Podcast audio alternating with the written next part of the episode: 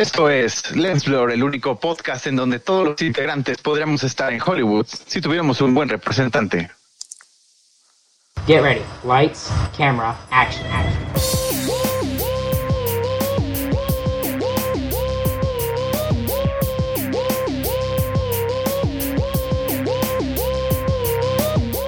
Esto es Lens Blur. Bienvenidos a Lens Blur. ¿Cómo están? Estamos transmitiendo en vivo en YouTube y bueno, para quien nos está escuchando en el podcast, lo estamos grabando el día martes, el mismo día en el que Disney Plus estrenó. antes de que te lo diga el público, que tu saludo fue muy apático. Ay, perdón. Hola, ¿cómo están? Bienvenidos a Lens Blur. No, no, no. Ah,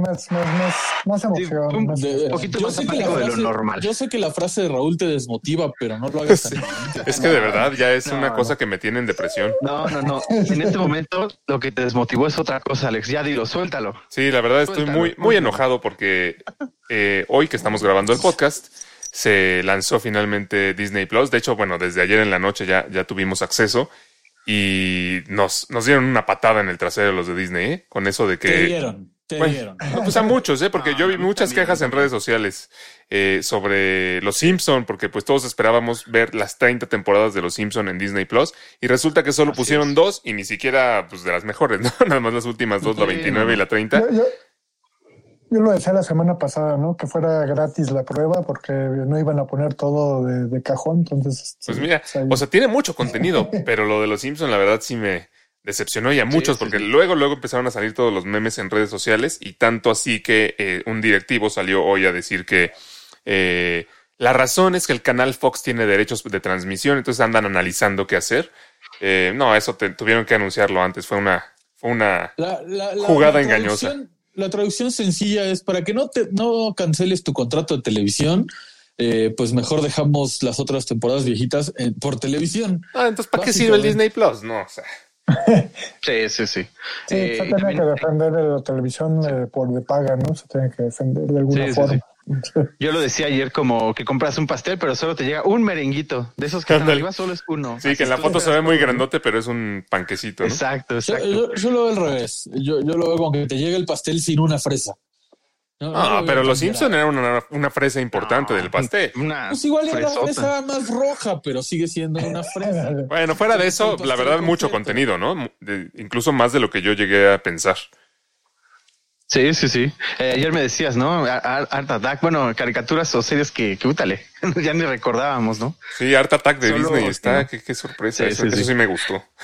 Re, Re me dice, Re me dice que me veo muy verde. Es que estamos jugando con los colores, así como en Breaking Bad y, y Very Cold Soul. Ah, bueno. Anda- andamos definiendo el, los, ¿cómo se llama? La temperatura del color de nuestro programa.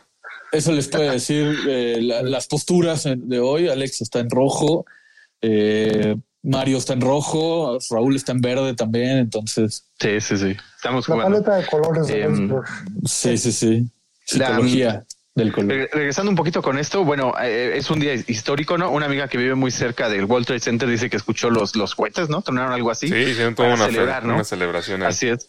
El inicio de, y se ve que Disney Plus, por lo menos dentro de lo, lo malo, ¿no? Que luego nos, nos clavas mucho en eso, eh, llegó para quedarse, ¿no? Definitivamente oye, a oye, México y a lo- Latinoamérica. ¿Los cohetes fueron por Disney Plus? ¿En serio? Así es, así es. No, hombre, yo también los escuché. Todo un Sí, justo a las 12 de la noche. Yo que vivo acá en el, en el sur centro de la ciudad, yo, yo también los escuché y, y no pen- o sea, en el momento justamente estaba accediendo a Disney Plus, pero dije, no, no, no creo que sea por eso. Sí, No, no, no. sí fue. De hecho, de hecho proyectaron, ¿no? Proyectaron una pantalla con Disney Plus en, la, en, el, en el edificio del World Trade Center. Sí, sí, sí. Órale, qué interesante. Tam- también muy curioso ver, ¿no? Que el mismo Netflix fue el que le, le deseó, ¿no? Buena suerte a su, a su competidor, ¿no? Pero todos sabemos que allá iba a haber riña, ¿no? De la buena, esperemos. De la sana competencia. Netflix Exactamente. Va a seguir ganando. No, no sé. Pues hoy yo creo que sí, Mario. Bueno, por, digo, por lo que decíamos la semana pasada, que ya tanto me queden bueno en cuanto a contenido y que ya estamos acostumbrados, sí, sigue siendo el rey, pero parece ser que sí llegó a decirle por lo menos a Prime, quítate tantito, ¿no? Que ya hasta lo dejaron en tercer lugar, ¿no? Sí. Lo que con sí, lo que sí memes, leí que ¿no? no mencionamos el otro día es que eh, nosotros teníamos como la esta idea de que todo el contenido de Fox iba a llegar eventualmente a Disney Plus y parece ser que no es el caso. ¿eh? Eh, lo que Sí, quieren no. es que Disney Plus sea una plataforma mucho más familiar y a lo mejor mucho del contenido de Flor, de perdón de Fox no no empata con eso. Entonces realmente no es que vayamos a ver todo lo de Fox algún día en Disney Plus. No, Pero no, no, si, no lo, si no lo vemos en Disney Plus, ¿en dónde lo veríamos? Porque si la intención es sacar otra plataforma de Fox, oye, me estás Pues, rompiendo. pues, la- Pues no dudes que no dudes que muy pronto veamos Fox Plus, ¿eh? Fox otra Plus. plataforma, ya no, no, no, no se puede. Sí. No sí, me ya jodas. es, ya es bastante. Yo no lo dudaría. Yo, yo de lo primero que busqué fue 24, les tengo que decir, y no. no, pues mala, está en Prime. Raúl, ese está en Prime. Sí, sí, Es verdad, también es tú verdad. no. ¿Qué, qué buscas, Raúl? Sí, ¿Qué no. buscas? Y tampoco está una, ¿se acuerdan de la de Clone Wars, la que era de caricaturas? La primerita que salió, que son Nadie como seis vio eso. capítulos. No, Sí, como la no, Mario sí. Es la la primera aparición de Grievous. Nadie Esa vio tampoco eso. está. Ah, ¿y sabes qué tampoco está? Que sí me llamó la atención. Eh, tenem- tenem- tenemos todo lo del universo cinematográfico de Marvel, pero eh, no tenemos no. las dos películas de Spider-Man. Sí, Recordemos sí, que Sony pertenecen a Sony, entonces. Ujú. Sí, hay ahí como un, un trato extraño entre ellos dos. Entonces, quién sabe si algún día las veremos ahí en Disney Plus, ¿no? Pues se mantienen en Prime hasta ahorita, hasta ahorita siguen en Prime. ¿Las dos? Sí, sí, sí. Sí. Ah, ok. ¿Y las de Pixar se las metieron, las metieron todas? Y Pixar está completo. Ya está unidos, de hecho, por si alguien no la vio en el cine, ya la puede ver en Disney Plus. Muy bien. En fin, mucho contenido. Y hablando de festejos, eh, un, eh, esta semana terminaron las filmaciones de la cuarta entrega de Matrix. Y al- aparentemente eh, la producción podría recibir una multa eh, multimillonaria porque hicieron una fiesta con más de 200 personas. Es- ya después argumentaron que era parte de la película, pero pues por ahí hubo un, un No, pequeño no, no. escándalo, ¿no? Sí, una mega mentira. O sea, dijeron, no, no, no es que estamos grabando algo, pero ¿cuál? O sea, no había equipo de grabación ni, ni nada. No, muy, muy mal ahí, ¿eh? Y los que se quejaron fueron los vecinos. Pero imagínense, había hasta DJ, había camareros. O sea, no, no. Pero a lo mejor era dentro de una realidad de la Matrix en la que no había COVID. Ah, En la que no había nadie más que Sí, estuviera viendo. Este, no, la verdad, es, o sea, muy mal. Este, digo, habían pasado muchos años, ¿no? De la última entrega de Matrix y de alguna forma no se pudieron, co- no se contuvieron, ¿no? Para la emoción. Yo creo que están en todo su derecho. Sí. Si ellos se quieren arriesgar, pues que se arriesguen. El tema no es que el tema es que ellos se arriesgan, pero arriesgan a todos los demás, porque de ahí 200 personas se van de se van de la fiesta y pues a quién a cuántos Sí, más no, podrían mal. contagiar si es que hubiera algo, ¿no? No, además no fue en el campo, ahí afuera de la ciudad, fue dentro de una de las ciudades de, de Alemania. Y también los que están alrededor van a decir, ahora, ¿no? ¿Nosotros qué? Sí, sí, Los siendo que están Sí, no. alrededor están en sus casas a salvo y no, no tienen por qué contagiarse. no, siendo una producción tan No, pública, no. yo creo que sí fue un acto bastante irresponsable, pero, Sí, pero bueno. sí, definitivamente. Sí. Eh, Y las malas lenguas dicen que el mismo lo organizó fue Kenya. Kenya, sí. Kenya Raúl, Raúl, mismo que lo organizó. Para, para quien no, No, sepa, Keanu. Raúl no hasta la fecha no sabe cómo pronunciar No, no, no, Keanu Keanu, Reeves, Keanu. entonces este, Sí, Keanu se dice que Keanu fue el mismo que lo organizó. No lo dudaría porque me cae muy mal ese Keanu Reeves, pero Yo bueno. sigo No, bueno. pensando que están en todo su derecho. Si uno quiere cuidarse, pues que se quede en su casa y se cuide. Y los que no quieran, pues que no lo hagan. El tema es que no te cuidas solo a ti, cuidas a los demás. O sea, es, Exacto, es tener una responsabilidad Por con las demás personas. Tú cuidas a tu gente y a ti mismo y lo demás. pues, Por eso, pero la persona que fue a la fiesta de quieran. 200 personas no está cuidando a los demás. O sea, a lo mejor no le importa cuidarse a sí mismo. Tú sabes si después de ahí se aisló dos semanas en, un, en su Si fue una ¿no? fiesta de 200 personas, lo dudo. Yo le doy el beneficio de la duda. O sea, el punto es que no es cada individuo de esas 200 personas que esté en su derecho, no, es quien organizó una fiesta para 200 personas de su propia producción, es quien, quien está siendo irresponsable, yo, yo Igual pensaría. hicieron un sondeo y entre todos dijeron, va, alarmamos, todos estamos limpios. Bueno, sea como sea, les va a caer una multota. Me gusta llevar la contra. Oigan, eh, y bueno, hablando de cosas eh, de llevar la contra, que aquí seguro Raúl nos va a llevar la contra. Este Zack Snyder ya habló sobre un poco sobre lo- las nuevas escenas que se están filmando para la Liga de la Justicia eh, eh, Snyder Cut. Y esto no te va a gustar mucho, Raúl. Eh, mencionó que solamente van a ser como cuatro minutos de nuevo material realmente. O sea, Aproximado. Dijo cada eso- una de ellas. Y No, esos no. cuatro minutos van a ser Steppenwolf disfrazado de las tortugas ninja. Entonces, me parece que, me parece que vamos a ganar una deliciosa pizza. No, no, no. Incluso por ahí había Entonces, un algún rumor que, que Raúl estaba muy emocionado sobre que se iba a reinventar el guasón de, de Jared Leto, que nosotros decíamos qué tontería, pero pues se ve poco probable. Si realmente van a ser cuatro minutos lo que se añada de, de material nuevo, realmente no veo en dónde podrían introducir un nuevo, una nueva versión de este personaje, ¿no? Yo creo que ya no Oye. podemos confiar en Zack Snyder, ¿no? Ya, desde, hace mucho yo no confiaba en él, pero inclu- incluso dijo que, que su ideal sería estrenar la Liga de la Justicia en blanco y negro en una pantalla IMAX. Yo, Sí, sí, sí. O- hoy, de hecho, presentó un tráiler en blanco y negro y se ve muy bien, muy bien. Sí, sí, sí. Yo, yo la verdad, justo. yo la verdad es que creo que todo lo que diga debe de ser tomado con pincitas y al final de cuentas va a ser una basura lo que va a presentar. No, no, no. Sí. la- es la, es la carta fuerte de HBO Max y pues no, no pinta para que vaya a estar Sí, tan sí, fuerte, sí. ¿no? Bueno, mediáticamente sí, ¿eh? Sí, lo bueno, claro, Mediáticamente- Yo siento que Raúl sí le tiene mucha fe. Mucha, demasiada. Pero Raúl le tiene fe a cosas muy extrañas, acuérdate. Creo en Zack, creo en Zack. Oigan, Este, esa es la y, última, ¿eh? y hablando de HBO Max, parece ser que ahora sí Mujer Maravilla eh, pues se va a brincar los cines y va a ir directo a HBO Max eh, a partir de Sí. enero del próximo año, lo cual no sé qué significaría para el, el público latinoamericano, porque recordemos que en nuestra región no tenemos todavía esa plataforma. Sí, eh, se, se escuchaba de una también posibilidad, ¿no? De, de que también entrara por lo menos unas cuantas semanas en, en cartelera, ¿no? Para cumplir con esto de los premios, ¿no?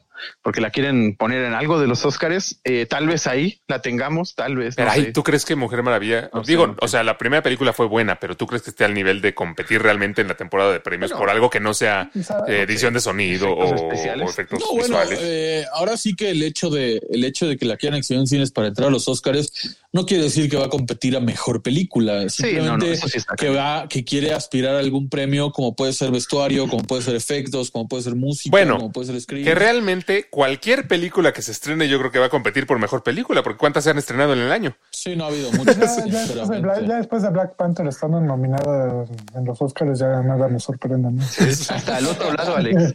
Al otro lado que- va a estar nominado. Yo creo que puede, puede entrar en categorías de, de vestuario o de efectos digitales. eh, Oigan, imagínense si Chadwick Boseman eh, se hubiera muerto el mismo año que nominaron a Black Panther. Habría ganado Black Panther mejor película, ¿verdad? Tal vez. Seguramente. Sí, Sí. se lo hubieran dado. Sí, habría tenido mucho peso, sí. bastante. Oigan, y hablando de esto de los premios, eh, pues parece ser que la temporada de premios sigue eh, muy en pie. eh, a pesar de, de la pandemia y de que ha habido muy poquitos estrenos, eh, pues parece ser que a partir de febrero va a empezar la temporada de premios y va a culminar en abril con los Óscares un poquito eh, después de lo normal, pero eh, a mí sí me llama la atención porque realmente, pues, ¿cuántas películas se han estrenado en este año, no? Pues, pues tomando como, como referencia este, premiaciones internacionales, este, aparte de Hollywood, de las de Hollywood, este, han- se han llevado a cabo, este, eh, no me sorprende de alguna forma, o sea, tienen que, tienen que estar ahí presentes, ¿no? Los Óscares como el máximo referente, ¿no? Este, Pues sí, pero ¿a quién van a nominar? que Esa es mi, esa es mi, esa es mi duda. Yo creo, yo creo que, eh, o sea, sí ha habido producciones. Recordemos que inclusive se nominan producciones que quizá no han llegado aquí, pero en Estados Unidos eh, sí se estrenarán o, o algo. O a lo mejor que tienen el deseo de que se estrenen, pero quién sabe si sí lo, lo logren, ¿no?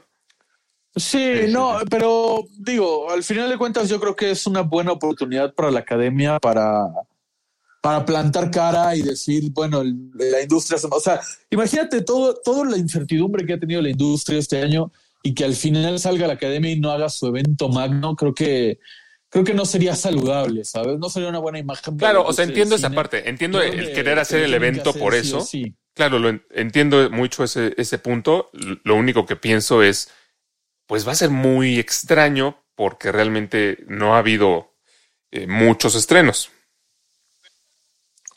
No, y, y deja tú que no ha habido muchos estrenos. Va a ser extraño en el sentido de que vamos a tener que ver eh, una ceremonia ex- eh, extraña, extraordinaria, con todos los actores desde su casa, quizá. Pues como fueron ¿no? los, los Emmy, ¿no? Que, estuvo más o menos bien.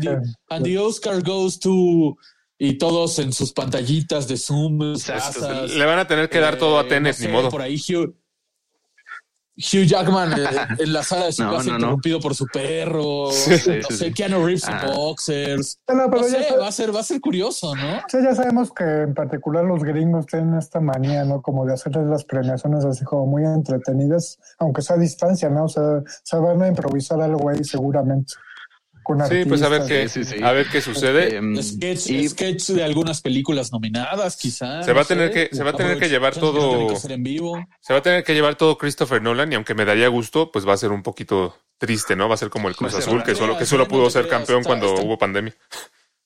Compite ahí New Mutants con. con Ándale, va a ser No, este, Tenet contra New Mutants ya no contra... estoy aquí, ¿no? ¿Mandé? Ya no estoy No, aquí. no. sí. Ya no estoy aquí, que por cierto. ¿Ya no estás aquí, Raúl? No, sí te vemos, sí te vemos y te escuchas bien, Raúl. No, no, no.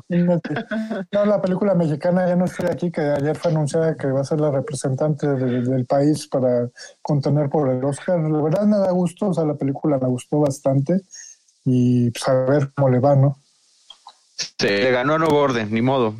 Sí, el nuevo orden que ha dado mucha polémica de que hablar en redes sociales sobre todo. Y va, va por el Oscar a mejor película extranjera, ¿no? Sí, así es. Lo que sí pienso Sí, que, sí, sí. que pudiera ocurrir es que relajen bastante las, las normativas y sí permitan eh, nominar películas que se fueron directo a streaming, ¿no? Sí, sí, sí. En fin. Sí, porque la verdad hubo uno que otro estreno interesante. Este, hay una película la- por ahí que recuerdo de Charlie Kaufman que tiene muy buena historia, la verdad, y así unas cuantas, o sea, Sí. sí, ha habido estreno- estrenos. Por ahí la, por ahí la película, la nueva película favorita de Miguel, este Mulan Live Action, que se, que se fue directo a, a Disney Plus. por- Yo creo que puede competir por. No, no puede competir por nada, Mola. O tal vez sales la del submarino. ¿Cómo se llama? La de Apple TV. Ah, la de Greyhound, Em, sí, la de Tom Hanks. Por ahí, ¿no? Sí, por sí, podría sí, ser. sí, Tom Hanks. Sí, yo creo que sí van a, van a darle más cabida a películas y este o producciones que se estrenaron directamente en streaming. Y bueno, eh, ya cambiando un poquito de tema, lo platicábamos la semana pasada, pero ya se confirmó esta semana a Mads Mikkelsen eh, como eh, quien reemplazará a Johnny Depp en Fantastic Beasts 3 como el personaje de Grindelwald después de que a Johnny Depp le pidieron retirarse del personaje. Que a Que mí... no lo eh, ubica bien es el que sale en- del villano en Casino Royale. así es. Sí, y sí, también sí. salía como Ah, yo pensé que Hannibal, ibas a ¿no? decir que el que- yo, yo pensé que ibas a decir Sí. que es el que sale de villano en Doctor Strange. Sí, también, también, también. Oigan, eh, a mí no me parece una mala elección de actor, ¿eh? Sí, no, no, no, no, no es malo. No es malo. Eh, No es nada malo el alemán. Pero ¿por qué lo dices exactamente, Alex? Para, No, mí, para mí no se, no se parecen absolutamente nada. pues es que el personaje este de Grindelwald era como así como paliducho o güerito. Y, y este también como que me suena. No, y además me, me cae, me cae bien. O sea, el actor de Matt Mikkelsen este, eh, se me hace un buen Ah, actor. Es un gran actor. Y me parece mejor que Johnny Depp. A mí Johnny Depp, la verdad, no... Perdón, Miguel, ¿qué ibas a comentar sobre? No.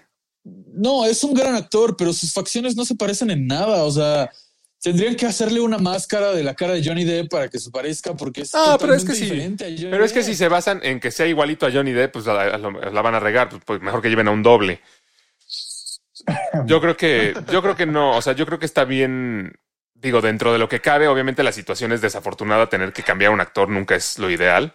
Pero yo creo que está bien elegido. Ahora, a mí, Johnny yo Depp en particular. Le van a tener que pedir que actúe no como Grindelwald, sino que actúe como, Como Johnny, Johnny Depp interpretando a Grindelwald. Pudiera ser, ¿no? Y entonces vamos a ver. Doble. Entonces vamos a ver a Le Chiffre de James Bond este, actuando como el capitán Jack Sparrow, ¿no? Así moviéndose medio. No, no, no, nunca vieron Dragon Ball. O sea, le va a decir insecto, esta no es mi, no es mi forma real, ¿no? Entonces ya se va a transformar Yo en sigo Max. prefiriendo que, que, Ya. que- que regrese, o sea, que no pueden sustituir a Johnny Depp. Yo digo que deberían de, de, no sé, respetar al personaje de Grindelwald y no sustituir a Johnny Depp. A lo mejor yo no. Con- congelarlo. no Pero sé, que Congelar. las políticas de Walner de, de los cargos y todo eso, o sea, se lo pasan por. No, no, no, usa otro personaje, no uses a Grindelwald. Deja Ah, la historia la historia. En, en pausa, sí, sí, sí. Ajá. Pero tú nos habías comentado, ¿no, Alex? Que a ti Johnny Depp se te hacía sobrevalorado, ¿no? Como... Pues justo, o sea, yo, yo a lo mejor no lo Ah, estoy defendiendo tanto, porque aunque no me gusta cuando cambian un actor, a mí Johnny Depp no me, pues no me gusta. O sea, pero, ¿por qué, pero ¿por qué no te gusta? pues siento que, No, no, no. O sea, siento que Johnny Depp es tan, sobrevalor. es tan versátil que se vuelve muy inversátil. no sé cómo explicarlo. O sea, sus- o sea, hace no, personajes tan ver, distintos no, siempre no, que al final, y al final todos acaban viéndose exactamente igual. Me parece un actor sumamente Me parece sobrevalorado. sería una buena calidad para un actor. Sí, pero Sí, no, pero es que sonar esa cosa, Alex. No, Ya, ya, ya. ya, ya No, no sonar, Raúl, ya de no. plano. De plano están tan en contra Sí, mía. ya.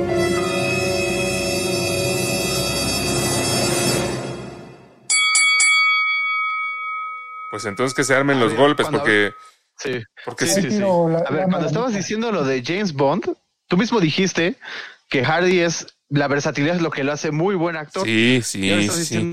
lo Es opuesto de Johnny No, Depp. no entendieron mi punto, no entendieron mi punto. Johnny Depp hace muchos papeles distintos, pero ¿qué pasa?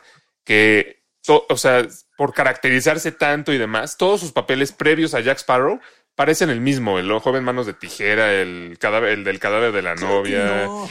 Todos son, todos son el monito así como, como pálido, este, el de la imaginación de Tim Burton. Es pálido, es más prieto ¿Cuándo- que a un ver, veracruzano. ¿cuándo- Y, y Cabot ¿Cuándo viste a Crane. Edward? No, no, no. ¿Cuándo viste a Edward chupando ron? ¿No? Eh, y, y no sé. El de, no sé, ¿cómo se llama? Sweeney. Todd. No, To- no, Todos, todos parecen el mismo personaje. No, no, no. Y luego, a- pálido. No, y luego no, a partir de, a partir de Jack Sparrow, todos sus personajes que tratan de ser diferentes, los actúa como si fuera Jack Sparrow. Entonces, es es muy versátil, este, entre comillas. O sea, yo creo que hay un, pro- un, pro- un problema en particular con Johnny Depp porque mucha gente lo suele apreciar por, lo, por su trabajo solo con Tim Burton. O sea, por afuera tiene películas muy interesantes como actor. Hay una que tiene con Roman Polanski, The Ninth Gate. Es una muy buena película de suspenso y como actor lo hace bastante bien. Yo Sí, entiendo eso- perfectamente el que todo mundo cataloga a Johnny Depp como un actor que de Jack Sparrow en adelante ya no encontró la forma de hacer nuevos papeles o de impregnarle personalidad a sus papeles. Pero no me pueden decir que Grindelwald se parece a Jack Sparrow. No, Grindelwald es nada. una, es una Y chulada. cuando se designó a Johnny Depp para interpretar a Grindelwald, se dijo mucho eso, que íbamos Sí. a, que, que ojalá pudiera hacer algo diferente, que, que no se pareciera a Jack Sparrow. Creo que con Grindelwald hizo un gran papel. Pues sí, pero Y ya no va a ser Grindelwald, entonces y- ya olvídalo. No, estamos hablando de Depp. No, bueno. no, bueno. No, pero, o sea, por ejemplo, ¿se Yo creo acuerdan? que lo hizo muy bien. O sea, yo, yo no, yo no veo fundamentos a que, a que, a que no sea versátil o no sea un buen actor. Es que yo no digo que no sea un buen actor, pero sí pienso que es sobrevalorado. O sea, creo que tiene un fanbase muy grande y no se, y no se me hace nada del otro mundo. O sea, to- todos sus papeles se me hacen muy similares antes de Jack Sparrow y después de Jack, Bar- de Jack Sparrow, todos son muy similares a Jack Sparrow. Obviamente habrá sus excepciones, ¿no? Pero eh, en general, me acuerdo mucho de una Sobrevalorado, sobrevalorado Ryan Gosling o sobrevalorado Mark Webber, por favor. No, bueno, también hay, hay otros ejemplos, ¿no? Hay, hay otros ejemplos, pero, eh, pero en el caso específico de Johnny Depp, a, a mí personalmente nunca me ha, nunca me ha gustado mucho. Este, realmente no. O, mm, o sea, tu, sí. tu problema, tú dirías que tu problema con Johnny Depp es principalmente que lo ves igual en la mayoría de sus películas. Sí, o sea, como que trata de ser sumamente diferente en sus películas y al hacer eso termina siendo muy igual. ¿Sabes quién, quién hace eso muy bien? Eso que trata de hacer Johnny Depp lo hace muy bien Gary Oldman. Gary Oldman sí lo puedes ver en una infinidad de papeles distintos y se la crees en cada uno. A Johnny Depp yo siento que no. Mm, sí, eh, por ese lado te lo compro. Sí. No, yo no. Sí. No, yo tampoco. Gary Oldman, Gary Oldman hace el mismo papel como comisionado Gordon que No como es cierto. otros 20 De papeles hecho, que ha hecho en su vida. Yo, Gary Oldman ha hecho villanos, ha hecho, ha hecho gente buena, ha hecho, por ejemplo, a, a Churchill, ¿no? Este, Gary Oldman es multifacético, pero lo, pero es- lo hace bien, se la crees. En cambio, Johnny Depp O sea, no, no, estoy se la diciendo que crees. sea mal actor, ojo, no, No, estoy claro. que sea mal actor. Por supuesto que Gary Oldman a mí se me hace un actorazo, pero me parece que la comparación está hasta fuera de lugar No, porque son estilos diferentes de, de- de papeles. El, el papel de Johnny Depp es que es algo que la, la gente no ve, que, que, que Johnny Depp acepta papeles que no cualquier actor aceptaría. Gary Oldman no aceptaría el papel de el vampiro este. en- ¿Cómo se llama esta película de, de Johnny Sí, Depp sombras, ¿no? Tenebrosas. Sombras tenebrosas. Sí. Eh, Ese papel que interpreta Johnny Depp ahí no lo acepta nadie, es un papel basura. Y Johnny Ah, Depp bueno, lo ah, bueno, pues. y, y lo interpreta bien. No, no, no, y Johnny Depp le da peso a esa Sí, interpretación. o sea, Johnny Depp sí tiene una cualidad que sabe ser irreverente, o sea, se, se atreve a tomar papeles que no cualquiera tomaría, porque sabe que le, le imprime su sello a final de cuentas. O sea, el Gary Oldman, yo siento que en ese sentido no se arriesga tanto. O sea, si bien puede ser muy versátil también, pero no se arriesga. O sea, puede ser, puede ser. O sea, pero por ejemplo, imagínate a, a Gary Oldman como, como decías, ¿no? Como el comisionado Gordon. Luego imagínatelo como Sirius Black en las películas de Harry Potter. Imagínatelo como el terrorista ruso en Avión Presidencial. Imagínatelo como, como Ah, Winston bueno, Churchill. ahí sí tienes un punto. Garman de Sirius Black al comisionado Gordon sí es totalmente diferente. En eso tienes razón. Por eso, yo tampoco digo que Johnny Depp sea multifacético. Yo lo que digo es que lo que hace, que no es cualquier cosa, lo hace bien o lo hace por lo Claro, menos con claro. O sea, es que no quiere decir que lo haga mal. O sea, si Sí, te ¿no? compara la actuación de Johnny Depp con la actuación de, de ¿cómo se llama? George, el que interpreta a Barbosa. En, en las Ah, películas Jeffrey de- Rush. de- Jeffrey de- Rush. Jeffrey Rush. Sí. eh, de las películas, el que interpreta a Barbosa, la interpretación de Barbosa y la interpretación de Johnny Depp son de, de dos piratas borrachos, altaneros, pero uno es un papel serio, un papel de, de un pirata mm, eh, malvado, tirano, eh, bucanero, y el otro es un papel de un pirata borracho, gracioso. No, eh, o sea, lo entiendo. No, me a mí me gusta lo el papel de Jack Sparrow. A mí se me hace que está muy bien hecho el papel de Jack Sparrow. A lo que voy es que después de Jack Sparrow ya no supo cómo hacerlo diferente. Ya todos sus papeles eran Jack Sparrow con una peluca diferente o con un bigotito diferente. Yo creo que la única en donde sí recae en eso es en su papel del llanero solitario. Ahí sí, la verdad, se vio muy mal. No. No, la- ¿no han visto una que se llama Mordecai o algo así, que es, como un detective tipo, Sí. tipo Johnny English o la Pantera Rosa? En esa también actúa exactamente igual que Jack Sparrow. No, ¿Cómo crees? Sí. No, no. No, sí sabe, sabe darle distinción a sus personajes. o sea, yo Sí, creo que sí se- lo sabe hacer. Los Oh, actores pues. dirían color. Entonces ya me callo, pues no, no aceptan nada de lo que les digo.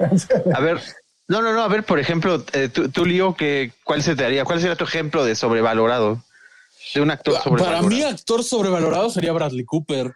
No, ese sí no es sobrevalorado, es buenísimo. Bradley Ay, Cooper. ¿Cómo no? Lo único que ver. ha hecho bien, Yo, yo creo que lo sí. único que ha hecho bien Sí. en su carrera es actuar de cruda. De, de, de echar desmadre, No. que eso lo podemos hacer cualquiera. Eso lo puedo hacer yo cada cualquiera. fin de semana. Cada fin de semana. No, es que eso no es actuar para ti es la naturalidad, es diferente fingirlo que hacerlo natural. Ay, ¿y ¿Tú crees que lo fingió? Y luego cuando le toca hacer un buen papel que fue en, en este Star is Born con Lady Gaga, actúa de lo mismo, actúa de estar borracho y de estar. Pero lo hace muy diferente que en la de la, que en la de la resaca. Por favor. Hay de pedas a pedas. Y luego actúa de, de Rocket Raccoon, que solo le da la voz. de- Sí, Pero le da una muy buena voz. Yo ni siquiera sabía que era Bradley Cooper, lo hace muy bien. No, no, no parece que sea Bradley Cooper, la no. voz de Rocket. No, yo sí, estoy Bradley con, Cooper no es un buen actor. yo sí estoy con Leon esta totalmente. O sea, tiene muy buenas películas, Bradley Cooper. O sea, tiene una que hace a Clint Eastwood que la hace de un soldado. Sí, este, es- De un sniper, es ¿no? eh, Sniper, sí. Sí, sí, sí. Es, es una buena película, o sea, tiene mucha atención, pero pues ahí es más el sello de director de Clint Eastwood. Es este. que, ja, justo. yo, yo a Bradley Cooper lo veo, a él para que veas si lo veo igual en, sus, en todas sus Pero por ejemplo, por ejemplo, No, hablando. Lo mismo que dije con Gary Oldman, no se malinterprete. Me encanta The Hangover, me encanta Sniper, me encanta sí, sí. Star is Born. Star is Born me encantó la película. Eh, pero los papeles de Bradley Cooper no son, no son de peso. Pero a ver, por ejemplo- Lo que hace el peso es la dirección. la Pero por atención. ejemplo, pensemos un poquito en A Star is Born. Ahí dirige Bradley Cooper y se dirige a sí mismo. Entonces, o sea, Ah, pues que se Sí, dedique es. a dirigir mejor. o sea, a mí me pareció que en esa película sí actuó bastante bien. También en la de en la de Silver Linings Playbook lo hace lo hace muy bien. es buenísima. Es buenísima y él tiene una muy buena interpretación. Sí, sí, sí. O sea, y yo creo que Bradley Cooper hizo algo muy bien al pasar de ser un actor secundario de comedias a convertirse en un actor, en un actor serio que puede hacer, o sea, sí puede seguir haciendo comedias, pero al mismo tiempo puede hacer papeles serios y los hace, en mi opinión, bien. O sea, por Sí, ejemplo, wow. Yo creo que ahí está la diferencia. Una cosa es hacer un papel serio que quizá, ah, o sea, hace ver mejor su interpretación porque es un papel más serio, no es un papel a lo, a lo, a lo jajas como en Hangover. Pero no quiere decir, no quiere decir que sea un papel profundo, un papel bien interpretado, que tenga matices y complicaciones de personajes, ¿sabes? O sea, yo lo que le- lo que tengo en contra de Bradley Cooper es que mm, mm, siento que no tiene mucha natu- naturalidad en, sus inter- en- su interpretación. O sea, como que no, no la siento. Pero da, pero da un ejemplo, o sea, en, en qué interpretación. O sea, por la, en Star is Born, o sea, es- lo siento como muy artificial en ocasiones. O sea, no, no, no siento esta naturalidad que a lo mejor, por ejemplo, Johnny Depp en el ejemplo que les di este, de la película de Polanski, o sea, se sale totalmente y entra un tono de suspenso. Y Bradley Cooper no, o sea, siento que, que no tiene esa naturalidad para pasar de un, de un género a otro, por ejemplo. O sea, no. Yo, yo, yo, yo creo que más bien en mi caso es no tanto el hecho de que de que actúe mal, porque no, no, no siento que actúe mal, insisto, me gustan sus películas. La de todo un parto, por ejemplo, aunque su papel es prácticamente idéntico al de Hangover. Pero ¿a poco salen gusta. a todo, en todo un parto? Bradley Cooper. Se parece mucho a Tony Stark, por eso lo digo. Porque se pare- lo, lo confundes. Tú pregúntale a la gente y, y creen que es Bradley Cooper. ¿Quién va a creer que es Bradley Cooper? Todo el mundo sabe que es Robert Downey Jr. Bueno, todo el mundo que se acuerda de esa película, que no es tan memorable. Haz una encuesta, haz una encuesta, por favor, en, en Facebook. De quién creen que interpreten todo un parto, a- si Bradley Cooper o, To- o Tony Stark. Y te van a decir que es todo un parto más bien. La neta. No, pero lo que iba es que eh, me gustan sus películas y quizá las, los interpreta bien, pero sus papeles no son profundos, no son complejos. Son un papel. Bah. A ver, pero por ejemplo, podría- cualquiera podría interpretar. No, a ver, por ejemplo, en A Star is Born, regresando a ese ejemplo, no es solo como la, la- la profundidad que tú dices del papel, que a mí sí se me hace un papel un poquito complicado porque es una persona que está como en depresión, que tiene muchas adicciones, etcétera. Pero eh, a- además de todo eso, eh, tiene ese a- acento eh, eh, que, que tiene que estar haciendo durante toda la película y que a mí me parece que lo, que lo hace bastante bien. Y en la película de Silver Linings Playbook que, mencionábamos, eh, cómo actúa al, al, al personaje este bipolar es también, o sea, también lo hace muy bien en sus, sus episodios, este, ¿cómo se llama? De ma- ¿cómo se? ¿cómo se dice? ¿Maníacos o ma- maniáticos? este, Sí, man- maníacos, bueno, o sea, lo- maníacos, sí. lo- los hace bien y por lo menos yo sí se la creo. Ahora, no diría que, que es un súper, súper actorazo que ya, que ya está más que consolidado en papeles serios, pero tampoco es como que la gente lo ve así. Entonces, ¿por qué estaría sobrevalorado? Realmente no creo que la gente lo valore Bueno, tanto no, así. sí. bueno, ah, por, ah, rescatando un poco lo que dijo Mario, porque lo que dijo Mario es importante. Eh, tú acabas de decir que el acento que hace en Star is Born es complejo y lo reconozco. Pero, por ejemplo, Mario te acaba de decir que no se compra, no se lo creyó. No, no, no le pareció natural.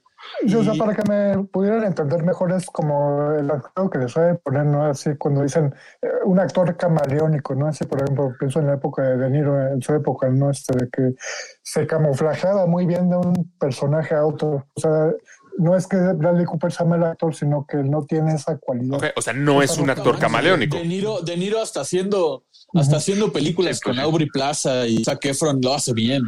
De Niro está en otro nivel totalmente. Sí, bueno, o sea, lo- o sea, Bradley Cooper a lo mejor no es camaleónico, pero haciendo el tipo de papel que, sa- que sabe hacer, no lo hace mal. No, Sí, no es el clásico galán. Yo eso es lo que le doy. No es el clásico galán. Exacto, o sea, es- que puede hacerlo y se quitó muy bien la parte del cowboy porque al inicio nada más se veía así, ¿no? Como el clásico tejanón y logró Pero, quitarse eh, muy bien de eso. Ahorita Alex dijo que, que no es que no está sobrevalorado porque no está considerado como un gran actor.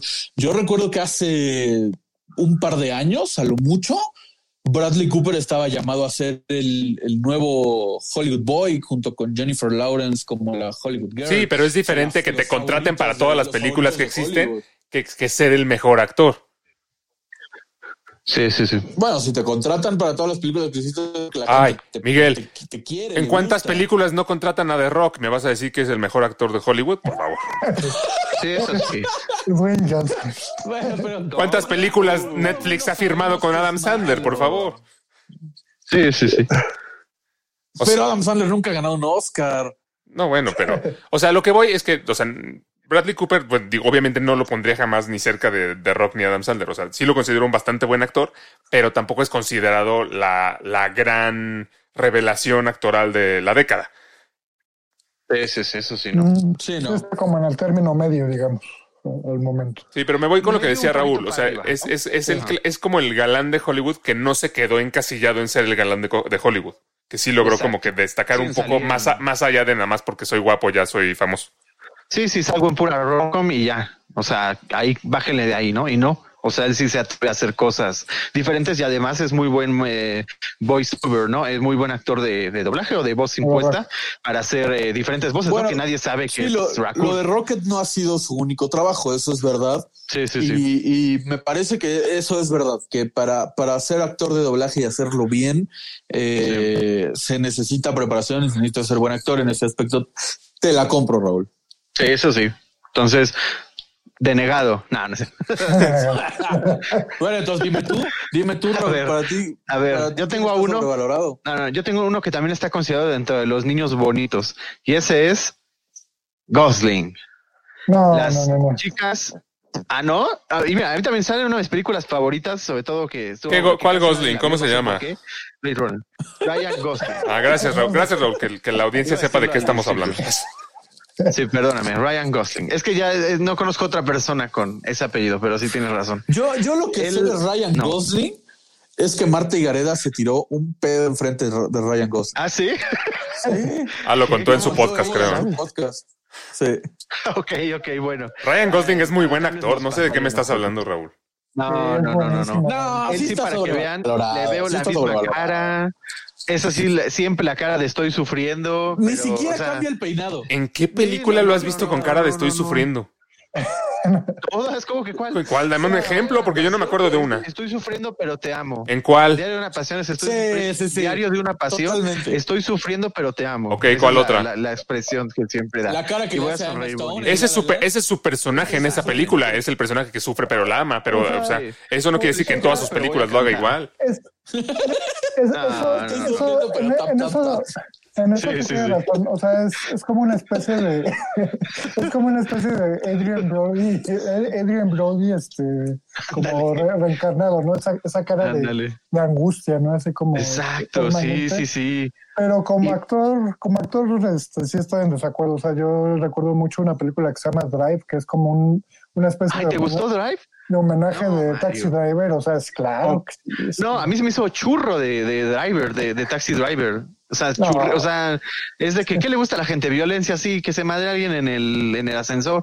Igual, él siempre pone la misma jeta, la misma. Estoy matando a alguien y estoy sufriendo, estoy, estoy besando a una chica, estoy, o sea, es lo mismito para él. Eh, A mí se me hizo malísima driver, malísima. Es que fíjate que también, aquí cometimos un error porque hemos elegido o hemos mencionado actores que nos gustan sus películas. O sea, Sí, a mí eso me sí. gusta La La Land. Me gusta Sí, este. ¿Cómo se llama? La, la que acabas de mencionar de. Driver. eh, No, no, no, la otra, la de. Diario de una pasión. Diario de una pasión. Eh, me gusta esa película con Rachel McAdams. Y, y- y me gustan las películas de Ryan Gosling, pero, pero para mí sí, sí es mal actor. Ni siquiera cambia el peinado. Tiene el mismo peinado Sí, en todas no, las no. películas. Eso, no- eso, no es culpa, eso no es culpa del actor, eso es del departamento de maquillaje y peinado. Eso, eso es. Pero al final No, es eso, es lo mismo que le decían, por ejemplo, a Kristen Stewart, ¿no? De que siempre tiene la misma jeta. Bueno, para mí lo mismo tiene. No, pero, pero a- ahí, ahí te tengo que corregir, Alex, porque sí es trabajo del actor también la interpretación. Lo vimos, por ejemplo, en la película de Once Upon a Time in Hollywood, la- la- el trabajo que tiene que hacer eh, Leonardo DiCaprio para interpretar su papel en esta escena icónica con la niña en el, en el Ah, western. 100% O de sea- acuerdo, pero ¿cuándo has visto que Leonardo DiCaprio se cambia el peinado? O sea, eso real- realmente creo que Ay, no. en Revenant no tiene el mismo peinado. Ay, bueno, Sí, o sea, no, sí, no. Revenant a lo O mejor sea- tiene lógica que tenga el cabello largo, pero pues en Diario de una Pasión o en primero el primer hombre de que va a la luna, ¿cuál es la lógica de que saliera con, con púas o con un mohawk? o sea, no, no tendría. con púas, pero oye, en lugar del peinadito de Así lado tiene de- el cabello. puedes peinar para atrás. No, o te no. puedes dejar un flequillo. O sea, no sé. Yo creo que, yo creo que sí tiene que ver un poco también la interpretación del actor. Y ahí sí en Ryan Gosling creo que le falta. Le faltan matices de, de interpretación. Sí, sí, ¿eh? sí. Yo O sea, sí, yo sí veo lo que, lo que creo que menciona un poco. una zona de confort. Yo sí veo un poco lo que menciona Raúl de que no, a lo mejor no cambia la expresión de su rostro. Eh, sí, sí puedo ver un poco esa parte, pero em, aunque tenga un poco, a lo me- un rostro a lo mejor un poco, no sé cómo decirlo, un poco poco expresivo, este, no, no creo que eso le quite mucho mérito como actor. O sea, por ejemplo, hay otros actores con, con rostros poco expresivos como Keanu Reeves que son pésimos actores, pero en el caso de Ryan Gosling no, no lo siento así. Ahora hay una película que no hemos mencionado ¿eh? y es reciente, este, Blade, sí, Blade. Blade Runner. Sí, sí, ¿no? esa este, también la amo. Sí, sí. Y, y, lo hace bastante bien, o sea, como lo hace bastante de, bien. la sucesión de Harrison Ford, la verdad, este, a mí sí me convenció bastante. O sea, sí. Pero a poco no tiene la misma cara que en La La Land. Pero es que esa es su Mientras cara. Está viendo a Ana de Armas no, no, no, la interpretación de su cara, sus, sus sí. gestos. No son exactamente los mismos cuando está viendo Ana de Armas que cuando está viendo a Mastone? Pudiera tener una mm. parálisis facial y no sabes. O sea, yo creo que, pues no, le, yo creo que no le ayuda mucho, mucho su expresión que les decía. O sea, ya es como el, o sea, los ojos los tiene así, o sea, como Adrian Brody versión 2, o sea, es angustiante, ¿no? Esta, pero, pero claro que tiene matices en Blade Runner, o sea, sí, sí, es de este cazador, cazarrecompensas, ¿no? Que, que va a las misiones, o sea, sí, sí las tiene. Es que ahí sí le quedó yo porque es un mata androides. Comparando a Ryan Gosling con Harrison Ford, eh, yo creo que no tiene nada que hacer Ryan Gosling, o sea, Harrison sí, Ford se veía rudo, se veía patán, se veía, no sé, este, tenía... Y hasta con su toquecito cómico, ¿no? Como claro. sarcasticón. Y, Ryan Gosling no, no se le ve eso. O sea, por ejemplo, en Blade Runner, Ryan Gosling podría haber tenido el cabello largo, este, tener púas, un implante robótico, no sé. Este. Sí, es que él ha de ser de los que dice, el cabello no me lo toquen. No, todos pueden ser tan camaleónicos como Raúl, que un día viene con el pelo alaciado y otro día lo trae chino y entonces se lo corta. El, el programa que sigue voy a estar así con. Yo creo que, yo creo que Raúl tiene que invitar a Ryan, a Ryan Gosling a Cuapa. Para que aprenda de distintos peinados. Sí, ahí explicó ah, de que cambia, cambia. Pero a ver, Raúl, o sea, por ejemplo, Ryan Gosling, a diferencia de lo que mencionábamos de Bradley Cooper, yo siento que sí, mucha, mucho de lo que tiene de fama lo tiene por, eh, por este sector de la audiencia que lo considera el chico guapo y, sexy. O sea, yo ahí no. No, veo, no, veo, tanto el hecho de que Ryan Gosling sea considerado, o sea, mismo caso que con Bradley Cooper, no veo tanto que sea como considerado un superactor, sino que creo que es considerado como el actor sexy y guapo y por eso es tan famoso. Entonces, también ahí este, habría que, habría que ver mm. por qué se le está dando tanto, tanto crédito. Ahora, a mí, que a mí sí se me hace buen actor, pero creo que gran parte de su fama no es tanto por sus habilidades actorales. Yo, yo, yo la imagen que tiene Ryan Gosling la asocio más a la de un antihéroe, así de, los personajes que toma. O sea, en, Drive es antihéroe total. O sea, antihéroe. Sí, o sea, herencia de Taxi Driver totalmente. No, yo un robot. Le va muy bien por eso. Yo, un soltero dejado. Le va bien. un robot. Soltero, dejado y amargado. Más, más que una cara como, como, como con angustia, yo lo veo más como, como cara como de arrogancia, ¿no? O sea, como, como el tipo así como presumido que siempre tiene la cara así, sí, ¿sabes? Sí, sí. O sea, yo, yo lo veo más, más así que como, como con angustia. Eh, Alex actúa genial de Ryan Gosling. Sí, sí, sí. Podría ser su, su es que, pero yo, pero yo traigo el peinado diferente, no me quedaría. Ah, pero te puede, puedes mostrar tus matices actorales y Cambiándome el peinado. Claro. claro. así llegaba Alex en la, en la universidad. Oigan, ¿vieron los Simpsons anoche? ¿No? ¿Vieron Los Simpson anoche en Disney Plus? Ah, no, porque no están, ¿verdad? Exactamente. Saca la pelota. Pues, pues ya nos, nos, solo nos queda Mario. A ver, ¿cuál sería para ti, Mario, un sobrevaloradísimo? Eh, sobrevaloradísimo, totalmente. Este, Mark, Wahlberg, el mismísimo Mark Wahlberg. Mark y Mark. Este, Marky Marx. y la verdad, este, o sea, no tengo ninguna empatía con, sus interpretaciones, desde que de, Happening, por ejemplo, o sea, este, es que asombro, lo, de, ¿no? lo, de Happening es una grosería. Mario. Mario hasta lo dice con malicia, o sea, Mario tiene hasta un odio por Mark, por Mark Wahlberg. Totalmente, sí, Happening es una grosería. Si estamos hablando de, de, de un actor que tiene la misma cara en todo.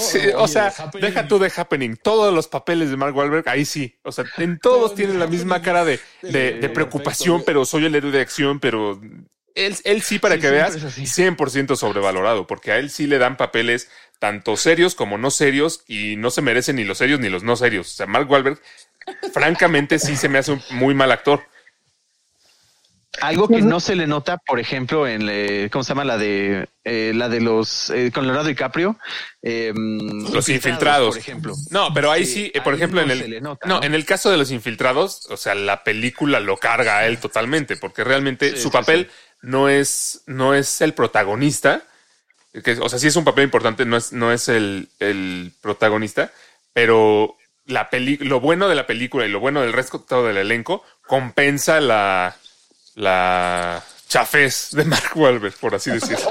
Sí, sí, sí. Es que también otro, Definitivamente. otro problema que tengo muy marcado con Mark Wahlberg este, es que le suelen dar papeles así como de el policía, ¿no? El, el condecorado.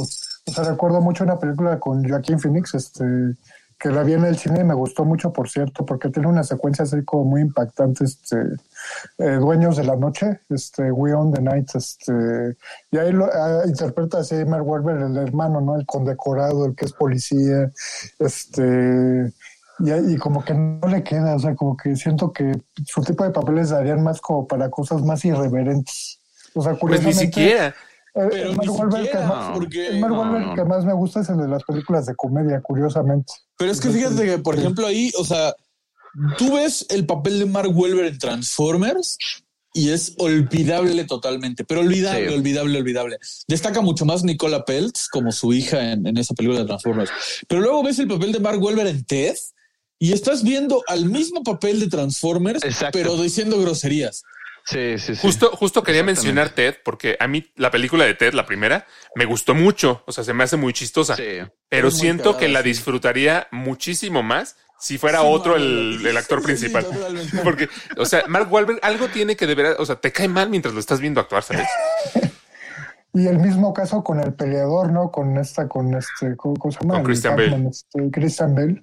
O sea, igual este, es como la contraparte, ¿no? Christian Bale, un personaje con el que sí puedes empatizar, ¿no? Así como el hermano, ¿no? Así todo flaco, ¿no? Ese que llega así, este, y Mark Wahlberg así como en ahí. eh, Ya como llega trabado, ¿no? Como, sí. como el ñoño, ¿no? Así como de alguna manera, como que no, o sea, no. Yo siento, yo siento que acaban de darle el clavo. Sí. Todas las películas de Mark Wahlberg carrilea a otro personaje, no Mark Wahlberg. O sea, en Sí. Transformers carrilea a Nicola Peltz, en Ted carrilea a Ted y hasta la novia de Ted. En este, en esta que acabas de mencionar, Mario, carrilea este Christian Bale. Y en donde es protagonista, como en The Happening, carrilean los árboles en lugar de Mark Wahlberg. O sea, imagínate. No, en The, en, The, árboles. en The Happening, no, no es por defender a Mark Wahlberg, pero en The Happening no hay nada, este, no hay nada rescatable, más bien. No hay nada, no hay nada. No, y hay- también o sabes sea? Ah, bueno. El planeta de los simios, el remake. Sí, o sea, Mark Wahlberg queriendo llenar los zapatos de Charlton Heston, pues como que no, ¿verdad? Ah, sí, Sí, sí, sí. Bueno, la película no se me hace mala, ¿eh? La película, eh, o No, sea, bueno. por ejemplo, en mi caso, cuando, o sea, yo las de Charlton Heston las vi ya después, ¿no? En- eh, yo cuando era niño, joven, me tocó ver la de Mark Wahlberg y en su momento la disfruté. No se me hizo una mala película. Así fue como, wow, pues está, está padre. este, Sí, la- pero la es muy diferente ¿no? lo que lo que disfrutas cuando eres eh, niño y lo que disfrutas cuando eres adulto y tienes un poquito más como de, de Sí, sí, sí, visión crítica, ¿no? Pero, eh, pero sí, sí me gustaría defender un poco la película de- del planeta de los niños, porque en su momento creo que cumplió su cometido. Creo que eh, Sí, ganó dinero. A la gente le gustó, ¿no? Y ganó dinero y, y- y creo que. Pues yo creo que a la gente no le gustó tanto, ¿eh? Rescatables. Sí, yo tampoco. Pues sí, ganó dinero es porque la gente la Pero si no hubo secuelas, porque a lo mejor no ganó tanto dinero como querían. Puede ser, tienes razón. Yo, a mí, yo, me, yo me acuerdo mucho de esa película, el final, que quisieron hacer, no quisieron ocupar el final revelador de la, de la original, quisieron hacer como quisieron algo nuevo y Sí, sí, sí. hicieron un plot twist que no tiene nada que ver, ninguna, Malísimo, ningún tipo de lógica, una cosa horrible. Entonces, eso es lo que más Sí. me acuerdo de esa película y luego me acuerdo en la cara de Mark, Mark Wahlberg y digo, no, nunca la volveré a ver.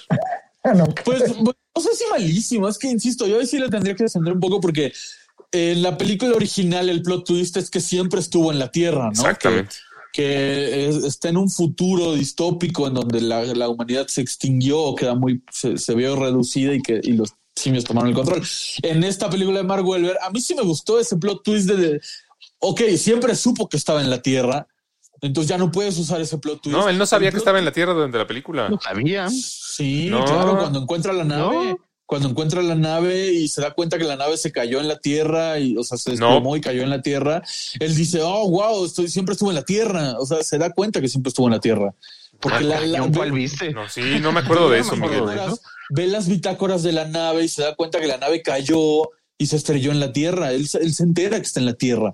Pero el plot twist del final está padre porque en lugar de ya no puedes usar el plot twist de estás en la tierra, el plot twist es que en lugar de regresar al pasado se fue todavía más al futuro a un planeta en donde los, los simios ya tienen hasta política y presidente. No, pero o sea, es que justo ahí es donde entra la, la parte como inverosímil que no tiene nada que ver, que, que de repente el, la estatua del, de Lincoln es el chango y, y es el mismo chango que era el villano cuando él estaba ahí, entonces no es un futuro tan distante, Sí, sí, sí. o sea, no, no tiene ninguna lógica. Su propia política y su, oh, claro, pues para mí me gustó. No, digo, habría, habría que hacer un programa especial de las películas malas y, y buenas de Tim Burton, pero este, No, más bien habría que hacer un programa especial de, de clásicos y remakes como clásico, el clásico contra el remake me agrada, es una buena idea. Sí, Es, esa es una buena, idea. buena. Fíjate Apuntado. que me acordé de otra película de Mark Wahlberg, este, principios de los 2000 de Italian Job, ¿no? Este, con Edward Ah, esa Norton. también está buena. Esa yo no la vi. Otra que me encanta y me encantaría que tuviera otro actor. Hasta, hasta ahí, ¿no? O sea, Sí, piensas en Edward Norton bueno. así como un antagonista. Este, me cae mejor el personaje de Edward Norton, o sea, como que. Sí, Mark o sea, es que no, es- no me. Es que te digo que los personajes son los que lo acompañan, son los que carrilean las Sí, películas. y es ¿no? molesto porque, porque tienes, eh, por un lado, a Edward Norton, a Charlize Theron, a Donald Sutherland, y quien es el protagonista es el que te, ay, el que te dice, maldita sea, esta película podría ser mejor. Oye, Alex, pero dime, dime por favor si viste Sangre, Sudor y Gloria. ¿Cuál es? Oh, no, también. No, con la roca. con la roca. Sí, con la roca. Uy, Dios mío. No. Ay, ay, Mira, con decirte que hasta La Roca me cae mejor que Mark Wahlberg. Es que es lo que por eso lo decía, porque me gustaría saber si la viste o si la o, o que la veas y me Y es- digas que, que si, si te gustó más la roca que Mark Wahlberg, sería una buena, Y- es de una Michael buena Bay. pregunta para ti. Es es que, de Michael Bay, Alex. es que yo tengo una relación amor-odio con las películas de, Mar- de Michael Bay. Por más que, por más que a Michael Bay le guste que hasta el cereal explote, este, a mí sí me gustan sus películas, o sea, sí me entretienen. Y La Roca es un caso distinto al de Mark Wahlberg, porque a mí La Roca no me cae mal. Se me hace un pésimo actor. Y se me hace que, que sus películas de acción no, no, no están para nada al nivel de las de Schwarzenegger o las de Stallone o de- y demás. Pero, pero él no me cae mal. Y, No Mark sé, Wahlberg sí lo veo en la pantalla y me causa un disgusto. Espérate, espérate, te tengo que contradecir. Yo creo que las películas de La Roca sí están al nivel de las de Schwarzenegger. O sea, No, las de bueno, Schwarzenegger sí. tampoco eran gran cosa. No, yo es- no estoy de acuerdo que no eran gran cosa, pero en su momento, o sea, en el momento en el que salieron las de Schwarzenegger, eran como el estándar. Y en este momento, las de La Roca no le llegan al estándar ni de este Sí, momento no. ni de ninguno. No, no, la roca no tiene No un lo sé. depredador. un Rascacielos a mí sí me gustó, ¿eh? No, no, no. Rampage a mí Yo la, gustó. es que yo, la- yo, dibu- yo disfruté, por ejemplo, Rascacielos, pero, o sea, pensándolo objetivamente, es una basura. O sea, cuando, cuando se agarra, cuando se cuelga de la pared con la pierna postiza, es, es así un, un churrazo. Eran igual. Por eso, pero ese era el estándar en ese momento. Y ahorita, el, el estándar en este momento no sé bien cuál sería para las películas de acción, pero si es el de la roca, es un estándar horrible. No lo sé.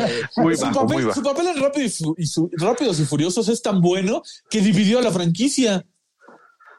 Si, no, si fuera Dividió a la malo su papel de Hobbs en Rápidos y Furiosos, no hubieran hecho un spin-off. No se lo hubieran permitido. Hacen spin-offs cuando las películas ganan dinero, no cuando son buenos los actores. Pero ah, por eso, pero para seguir ganando dinero tienes que hacerlo con un buen personaje. Y el papel ver, de ¿a Hobbs poco- es Las peli bueno. A ver, nueva- ¿cómo crees nuevamente regreso al ejemplo básico. Ajá. Las películas de Adam Sandler ganan dinero. Bueno. Además, no me Pero imagino a los fans de Rápidos lo y Furiosos. de lo malo- No, no, no. Pero igual, no me imagino a los de Rápidos y Furiosos viendo, ah, qué bien actúa ese caballero, ¿no? No, pero no se Actúa trata de muy que actúe bien. bien. A ver, ah, lo platicamos. Eh, La Roca no es un actor sobrevalorado porque todos estamos conscientes de que es malo. Nadie, está, nadie está valorando Sí, sí, el papel, los papeles de La Roca. Pero no quiere decir que sean malos. O sea, es que volvemos a lo mismo. Puede, pueden ser buenos papeles o bien actuados si ese es su propósito. Y el propósito de La Roca es ese: quitarse una pierna y saltar de un edificio a una grúa Sí, sí, sí. Y, y colgarse con su pierna. O sea, él Y es lo bueno hace siendo malo, bien. ¿no? Y lo Ajá. hace bien. Lo que pasa es que, ¿sabes qué? Si Tom Cruise hiciera lo de la pierna, Creo que lo haría de, lo, lo haría de una forma. Bueno, Tom Cruise no lo podría hacer porque su pierna es muy, muy pequeñita, no, no le alcanzaría. Pero, lo haría con su propia pierna, entonces. pero lo haría. Tom Cruise, es que esa, es la cosa. Si Tom Cruise hiciera lo de la pierna, lo, se arrancaría la pierna y lo haría, y entonces se lo creería. sí, sí. A la roca no se lo crees. Pero no necesitas creérselo, necesitas ser entretenido nada más, y eso es lo que hace bien. O sea, por eso, pero una sea, película de acción que es muy entretenida y está bien hecha, como, como algunas de las que hace Tom Cruise, eh, pues Adam sí. Sandler nos lo demostró. Adam Sandler, por ejemplo, para mí es un actor, es un buen actor, porque sabe actuar mal. Adam Sandler nos demostró que cuando Todo ha sido fingido, bien- ¿no? Realmente es un gran actor que ha, actuado de mal actor toda su vida. Adam Sandler, lo que le- Adam Sandler quiere actuar bien, nos demostró con bueno. Uncut Gems que puede hacerlo bien. Pero, por ejemplo, en Who- Hubie Halloween, eh, su intención es ser un idiota, su intención es actuar mal y lo Sí, hace claro. bien. Sí, o Y sea, que también como Jill, ¿no? se toma en cuenta la intención, o sea, para el proyecto, o sea, es, es muy, vali- muy válido eso, o sea, para medir qué, qué buen actor puede, puede hacer a partir del proyecto que tomas, ¿no? Claro, Ga- Gary Oldman no podría hacer los papeles de, de Adam Sandler. No, no querría. No, no, simplemente no podría, porque la, o sea, eh, hasta para hacerlo mal hay que saber hacerlo mal, ¿sabes? Claro, o sea, él, sabe hacerlo mal muy bien, pero yo creo que el, el caso de Uncut James es como una excepción. No, yo por ejemplo eh, creo que, por ejemplo, como si fuera la primera vez y cuentos, si eran cuentos que no son cuentos, sí, ¿verdad? Es- Sí. Esas se me hacen buenas y creo que no actúa tan mal. Es que, es que antes, un poquito más de seriedad. o sea, es que antes genial no, también. antes no se esforzaba tanto por parecer idiota, más bien. O sea, antes a lo mejor hacía un papel de una persona no muy inteligente, pero, pero, lo- pero trataba de hacerlo como mesuradamente. Y de algunas películas para acá ya, o sea, raya en, raya en los sketches de Eugenio Derbez, ¿sabes? Sí, exacto. Pero creo que lo hace Sí, las fáciles. Creo que lo hace a propósito. O sea, Adam Sandler sabe actuar como Adam Sandler. sabe O actuar sea, mal. Uncut James era otra persona, o quién sabe, o ese es su verdadero él. Pues te digo, era una excepción, o sea, No, logró, logró hacer un buen papel. actuar, pero su, su, su propósito es actuar como si no actuara bien. Bueno, ¿qué, Y qué es lo que platicábamos un poco el otro día que hablábamos de Robert De Niro? Este, eh, también, si él lo que quiere es, es hacer malos papeles, pues está en todo su derecho, ¿no? Claro.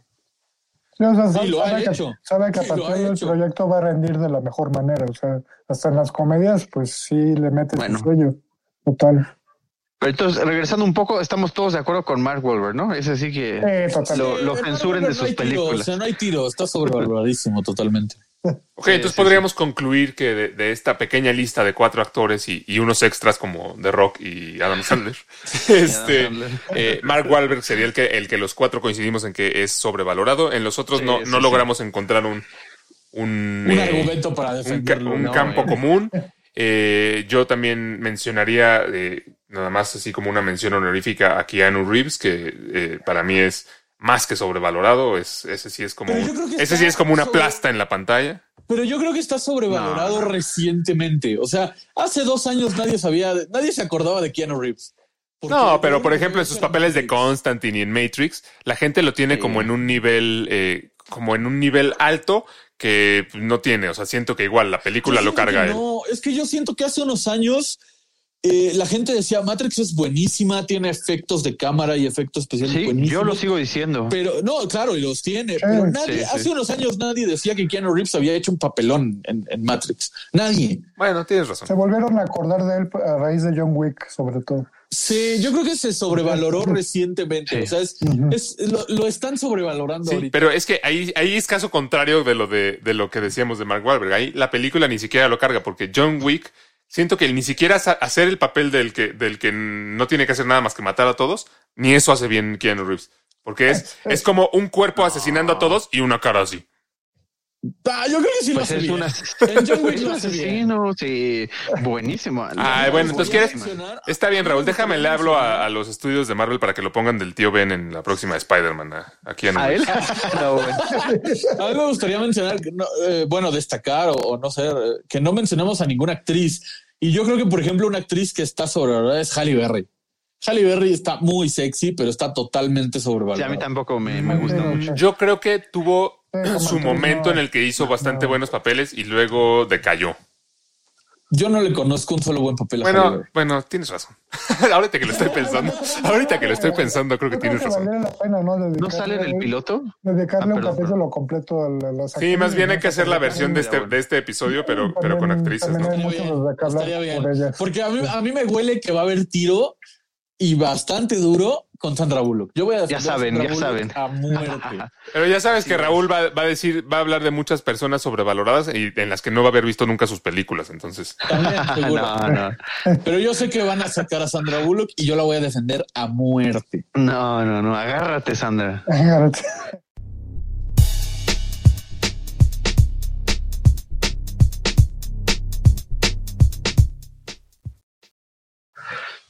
Y pues eh, hemos llegado a la parte final del programa de esta semana. Estuvo, estuvo bueno, estuvo buena la discusión. Ya, ya, ya Sí, quiero, sí, ya quiero discutir sobre, sobre actrices sobrevaloradas. Quiero ver qué, qué cosas nos dice Raúl. Eh, y bueno, no sé si tengan alguna No. recomendación esta semana. Así es, yo tengo una película romántica, se llama Blue Jay, está en Netflix actualmente, sale Sarah Paulson, este, esta actriz que salió en Glass, este, Sí, Glass y American Eh, Horror Story. Lo que se me hace interesante de esta película, digo, no es la típica película romántica, ¿no? Este, que cae en locura y así, este, como que la línea argumental como que va enfocada, me recuerda un poquito a, la- a lo que sigue este Eterno Resplandor de una mente sin recuerdos, ¿no? A indagar al pasado, ¿no? A lo que pasó entre la pareja.